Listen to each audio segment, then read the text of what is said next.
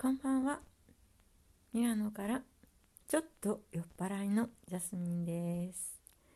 今日は、えー、友達とオンライン飲み会をしてちょっと酔っ払っている状態です。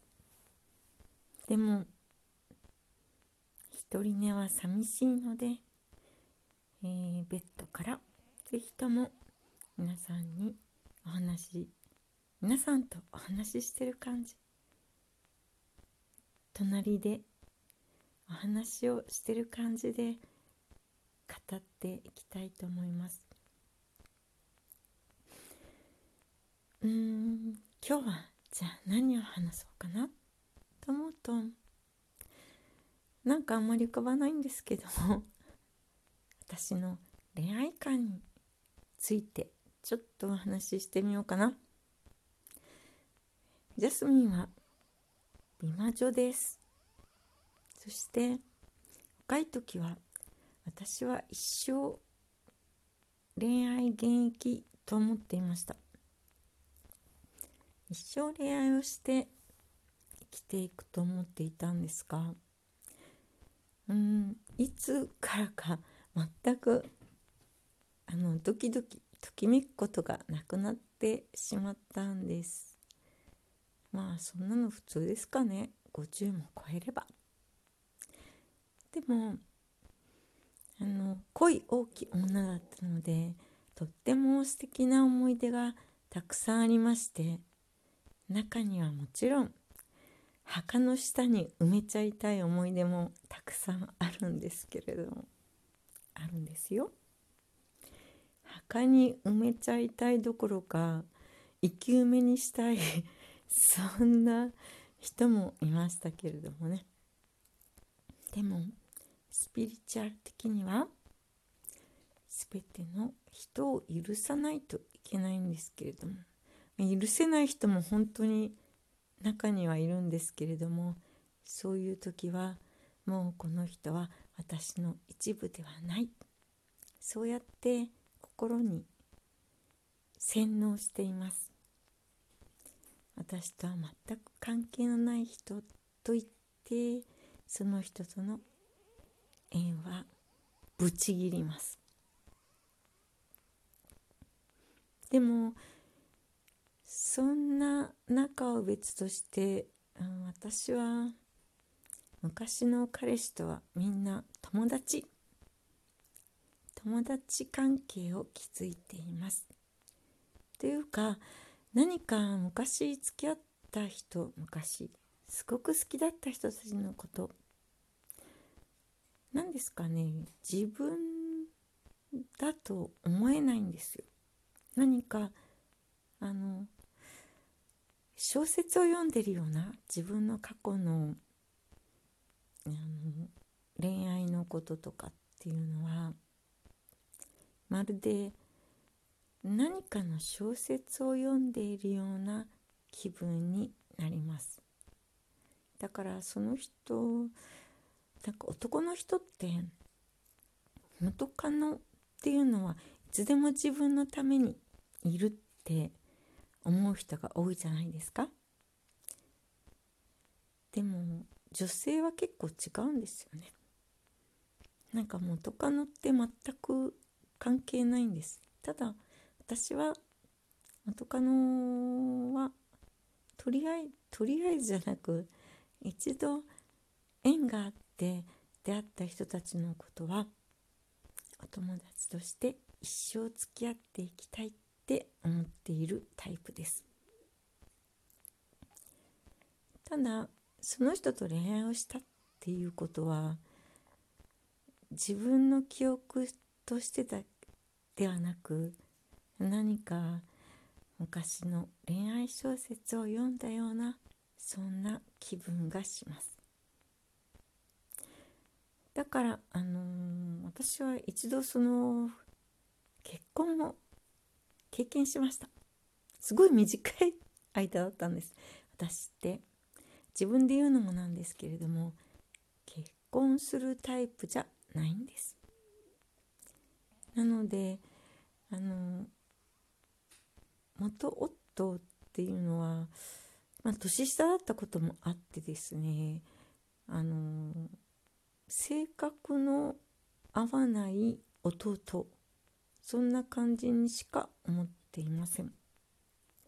そしてあの元夫の奥さんのことも大好きだし本当にとっても素敵な人だしそして元夫と奥さんの間に生まれたお子様たちは私にとってはめったに会えないけど甥っ子と姪っ子。そんな風に本当に思ってます。は？って思っちゃう人も多分いると思うんですけども私はそういう感じ。何かあの家族が増える家族が増えるっていう感じと思っています、えー、残念ながら元夫の子供たちはあ別の町に住んでいるのでめったに会えないんですけれどもまあめったに会えないし覚えてもらってないと思うんですけれども私にとっては姪っ子と甥っ子。そう思ってるんです。なんか変な人みたいに 思われることもあるんですけれども、えー、でもこれって私の正直な気持ちだからそれの何が悪いの？だからその元夫の奥さんのまあとっても可愛い人なんですけれども彼女のこともまるで自分の妹みたいに勝手に思ってます。もう超勝手ですよね。彼女がどう思ってるか 分かりません。まあそんな感じで。うん。そうですね。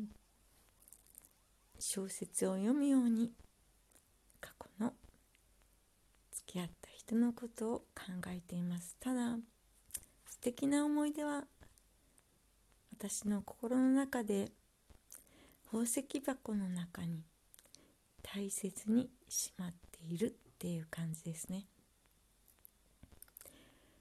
私は結構記憶力がいいんですけれどもでもその中でいつも覚えてるわけじゃないんです。でも心の奥底でそうやって宝石箱の中に過去の記憶を保存しています。だから普段は忘れてるんですけれども思い出したい時に宝石箱を開けてそのキラキラした過去の思い出をたまに、えー、思い出してあ普段忘れてるんですよ。普段は本当に覚えてないんですけれども自分がそうしたい時には宝石箱を開けて一つ一つのそのキラキラした思い出をたどってみることもたまにはあります。まあ先ほど申し上げましたように恋大きい女だったのでまあ今全然ないんですけどね。もう何もない。何もない。っていうのもちょっと寂しいですね。あの私は本当にあの一生恋愛現役とか思ってたのにいつの間にか恋ができなくなってしまいました。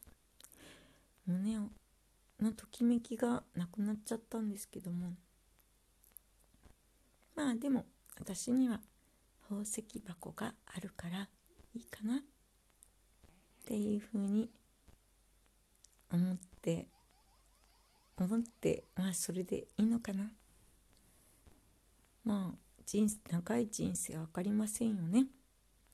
年を取ったって60歳になったって70歳になったってもしかしたら恋をすることがまたあるかもしれません。いやそれはいいことだと思います。あのー、自分としては結局結婚に向かない人間だったのかなって思っちゃうんですけども。結婚に向かなくても別にいいですよね。自分がいかに幸せを感じるか。それが大事かなって思っています。まあただちょっと一りぼっちがすごく寂しいのでこうやって誰かに寝る前に語ることができるのは私の中ですごく幸せ感を感じてるんです。りがとう。これを聞いてくれる人たちに私は感謝を言いたいです。そんなことを言ってる間に、まあ、今日も何を喋ろうかなって思って始めたんですけれどもなんかつれづれなるままに、えー、いろいろ話してしまいました。それではあの良い一日をあるいは今からお休みになられる方は良い夢を素敵な夢に私も登場させてください。そしてこれを聞いてちょっとでも幸せを感じてくれる人がいたら嬉しいです。それではまた明日。おやすみなさい。っていうか私が寝るのでおやすみなさいです。